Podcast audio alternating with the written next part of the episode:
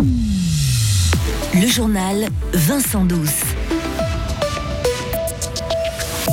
Personne ne doit dormir dehors, c'est encore plus vrai avec ces températures glaciales.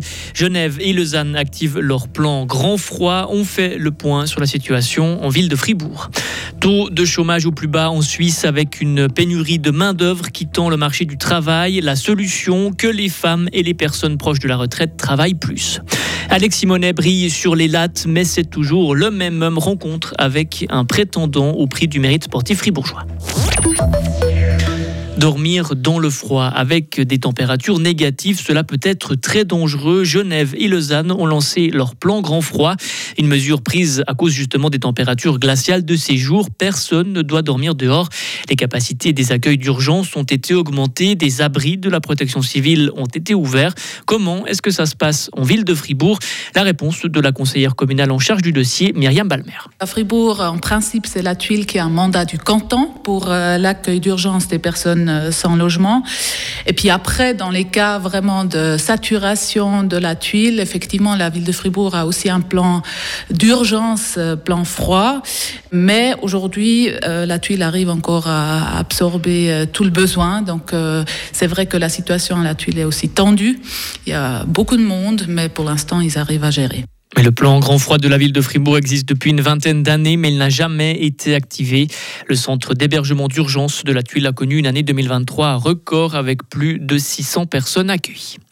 Le nombre de chômeurs au plus bas en Suisse en 2023, le taux moyen est de 2%, le plus bas depuis 20 ans.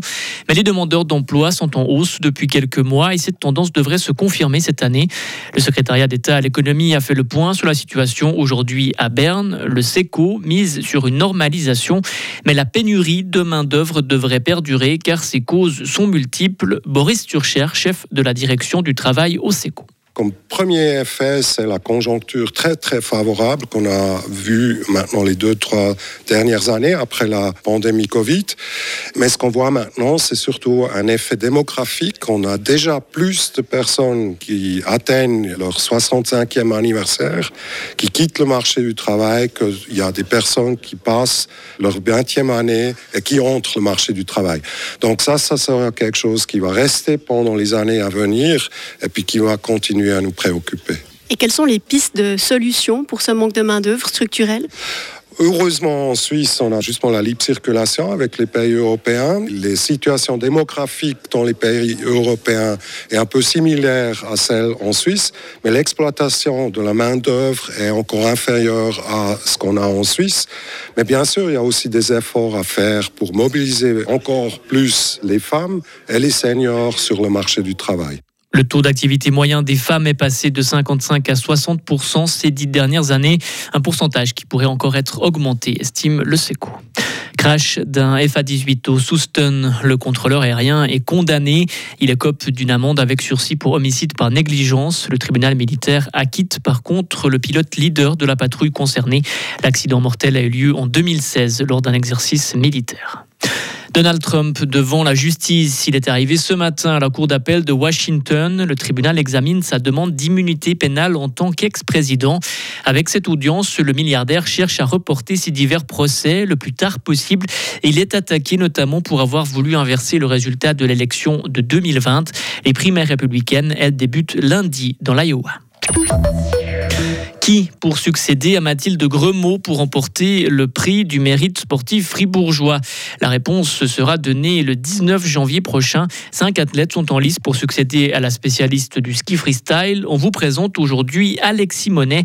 Le skieur veuvezan a brillé l'année passée aux Coupes du Monde avec notamment une dixième place à Wengen, suivie d'une onzième place à Kitzbühel. Des résultats qui ne l'ont pas changé. Du côté sportif, un petit peu plus parce que moi, je me suis amélioré, je pense. J'ai fait des très bons résultats. Je suis monté d'un groupe euh, à celui-ci d'entraînement et donc euh, de ce côté-là, ça a changé. Après, moi personnellement, ça m'a pas changé grand-chose parce que le ski, ça reste euh, et ça a toujours été ce que j'aime faire. Donc, ça m'a pas changé grand-chose, même si ça m'a apporté quand même beaucoup de plaisir et de fierté pour tout ce que j'ai pu faire dans le passé. Et place demain à la troisième athlète retenue pour ce mérite sportif fribourgeois, la footballeuse Gaëlle Talman.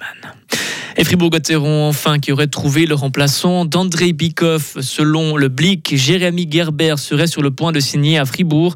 Formé à Berne, cet attaquant de 23 ans évolue depuis deux saisons à Lugano. Et cette saison, en plus de 20 matchs, il a inscrit deux buts. Retrouvez toute l'info sur frappe et frappe.ch. La météo avec le garage carrosserie Georges Beauvais à Grelais et la Ford Fiesta qui vous procure un plaisir de conduite absolu. Le temps de mercredi va s'améliorer durant l'après-midi avec température comprise entre moins 3 et 1 degré sur la journée. Le temps reste froid avec de la bise de jeudi à samedi, naviguant entre soleil et stratus et puis retour des flocons possible à partir de dimanche.